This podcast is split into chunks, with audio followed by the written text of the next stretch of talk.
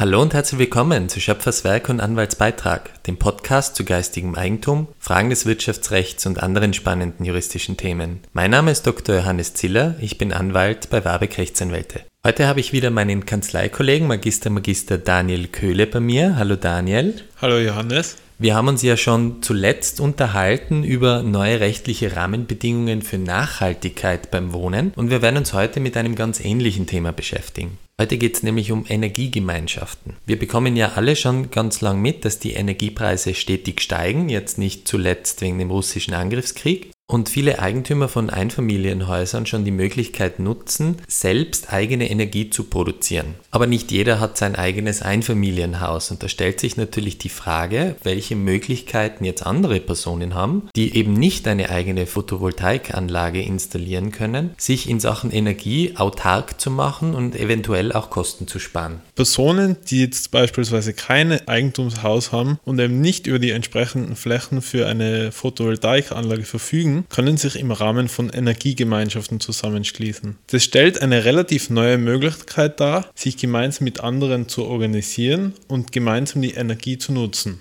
Durch diese Energiegemeinschaften bekommt die Bevölkerung die Gelegenheit, sich zusammenzuschließen und proaktiv an der Energiewende teilzunehmen. Nebenher besteht auch noch die Möglichkeit, Kosten zu sparen, was auch einen Anreiz darstellt. Welche unterschiedlichen Arten von Energiegemeinschaften gibt es denn? Grundsätzlich muss man zwischen drei verschiedene Arten von Energiegemeinschaften unterscheiden. Einerseits sind es die gemeinschaftlichen Erzeugungsanlagen, die gibt es bereits seit dem Jahr 2017 und ganz neu wurden jetzt geschaffen die Erneuerbare Energiegemeinschaft und die Bürgerenergiegemeinschaft. Geschaffen wurden diese Energiegemeinschaften, um ein zentrales klima- und energiepolitisches Ziel der Bundesregierung zu erreichen. Dieses Ziel ist bis zum Jahr 2030 den Strom zu 100% aus erneuerbaren Energieträgern zu beziehen und Österreich bis 2040 klimaneutral zu machen. Die im Jahr 2017 geschaffenen gemeinsamen Erzeugungsanlagen waren auf die Grundstücksgrenzen begrenzt. Mit der Neuerung, die seit einem Jahr circa gültig ist, das sind die erneuerbaren Energiegemeinschaften und die Bürgerenergiegemeinschaften, ist es erstmals möglich, gemeinsam über Grundstücksgrenzen hinweg Energie zu produzieren, zu speichern, zu verkaufen und zu verbrauchen.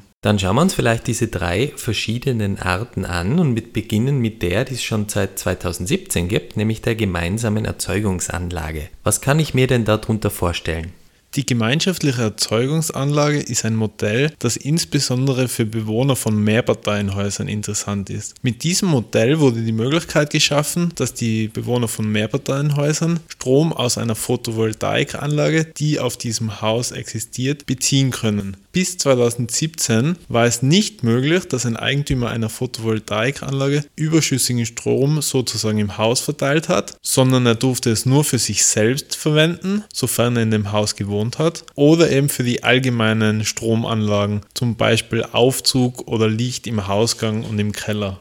Überschüssige Energie konnte in diesem Fall eben nicht verbraucht werden und wurde ins Netz eingespeist. Seit jetzt eben diese gemeinschaftliche Erzeugungsanlage gibt, können sich die Bewohner des Hauses sozusagen zusammenschließen und auch von diesem produzierten Strom profitieren und den Strom über diese gemeinschaftliche Erzeugungsanlage beziehen. Nachdem nicht sichergestellt ist, dass der gesamte Stromverbrauch einer Wohnung durch die gemeinschaftliche Erzeugungsanlage bereitgestellt wird, braucht man natürlich auch noch einen Vertrag mit einem Strom Stromanbieter. Und dabei ist wichtig zu sagen, dass man da weiterhin ungebunden ist und nicht an einen bestimmten Stromanbieter verwiesen werden kann.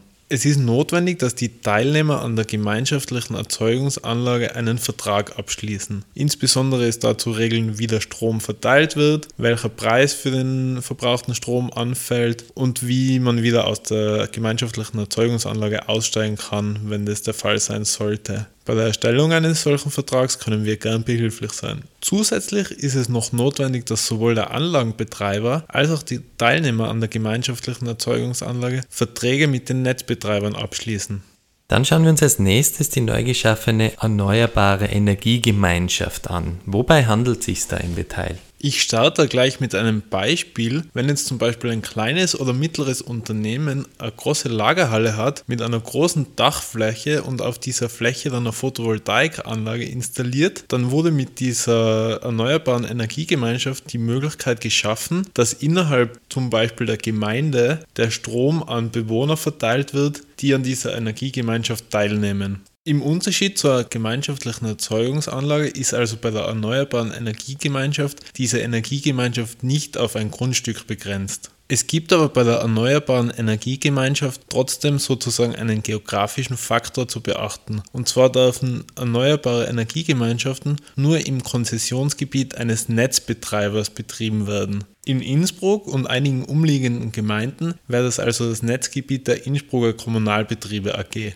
Die erneuerbare Energiegemeinschaft muss zumindest aus zwei Mitgliedern bestehen. Im Gegensatz zur gemeinschaftlichen Erzeugungsanlage sind bei der Rechtsperson auch Formalitäten zu beachten. Es sind bestimmte Rechtspersönlichkeiten vorgesehen, in deren Form eine erneuerbare Energiegemeinschaft gegründet werden darf. Also beispielsweise Verein, Genossenschaft, Personengesellschaft oder auch als Kapitalgesellschaft. Die Rechtsform ist natürlich auch abhängig von der konkreten Ausgestaltung der Energiegemeinschaft, also Anzahl der Teilnehmer, wie der Strom produziert werden soll, also es sind diverse Fragen zu beantworten.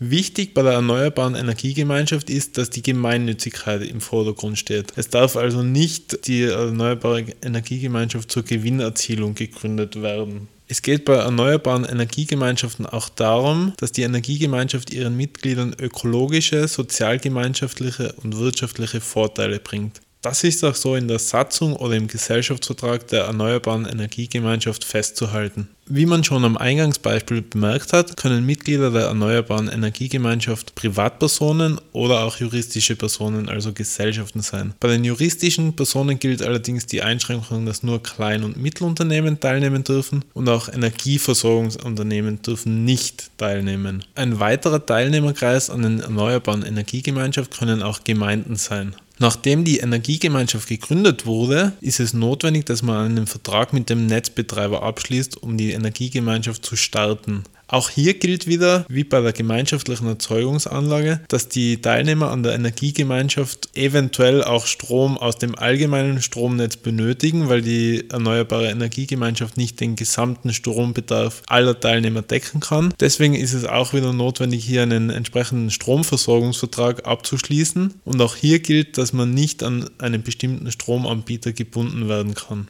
Wie sich schon aus dem Namen ergibt, ist bei der erneuerbaren Energiegemeinschaft notwendig, dass die Energie aus erneuerbaren Quellen produziert wird. Erneuerbare Energie umfasst zum Beispiel Strom aus Photovoltaikanlagen oder Wärme aus Solaranlagen. Man nimmt also proaktiv an der Energiewende teil.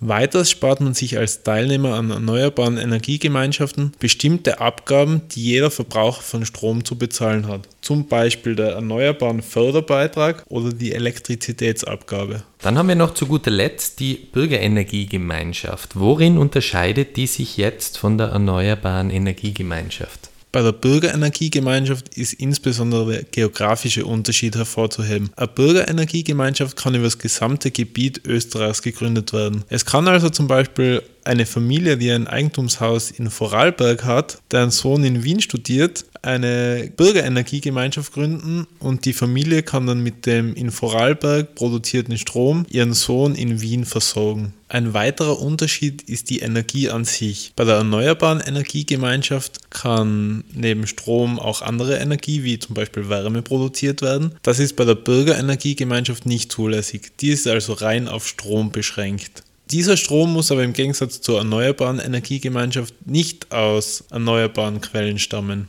Beim Teilnehmerkreis ist die Bürgerenergiegemeinschaft im Gegensatz zur erneuerbaren Energiegemeinschaft weniger streng. Es dürfen auch große Unternehmen oder Elektrizitätsunternehmen an der Energiegemeinschaft teilnehmen. Die finanziellen Vorteile, die ich davor zur erneuerbaren Energiegemeinschaft erläutert habe, fallen bei der Bürgerenergiegemeinschaft weg. Einerseits ist es deshalb, weil die Bürgerenergiegemeinschaft sich über ganz Österreich verteilen kann und somit diese Regionalität wegfällt, weshalb ihr einer dieser finanziellen Vorteile gewährt wird. Andererseits besteht bei der Bürgerenergiegemeinschaft die Möglichkeit, dass der Strom nicht aus erneuerbaren Quellen stammt, weshalb auch ein erneuerbaren Förderbeitrag anfällt. Was kann ich denn jetzt machen, wenn ich da selbst teilnehmen möchte an so einer Energiegemeinschaft? Es besteht die Möglichkeit, sich bei den Netzbetreibern zu erkundigen, ob es schon Energiegemeinschaften gibt, bei denen man teilnehmen kann. Bei den erneuerbaren Energiegemeinschaften müssen die eben in der Gegend sein. Bei Bürgerenergiegemeinschaften ist es ja kein Kriterium. Wenn es jetzt keine Energiegemeinschaften gibt, an denen man teilnehmen kann oder möchte, besteht natürlich die Möglichkeit, selbst eine Energiegemeinschaft zu gründen. Dann darf ich mich recht herzlich für den spannenden Überblick über Energiegemeinschaften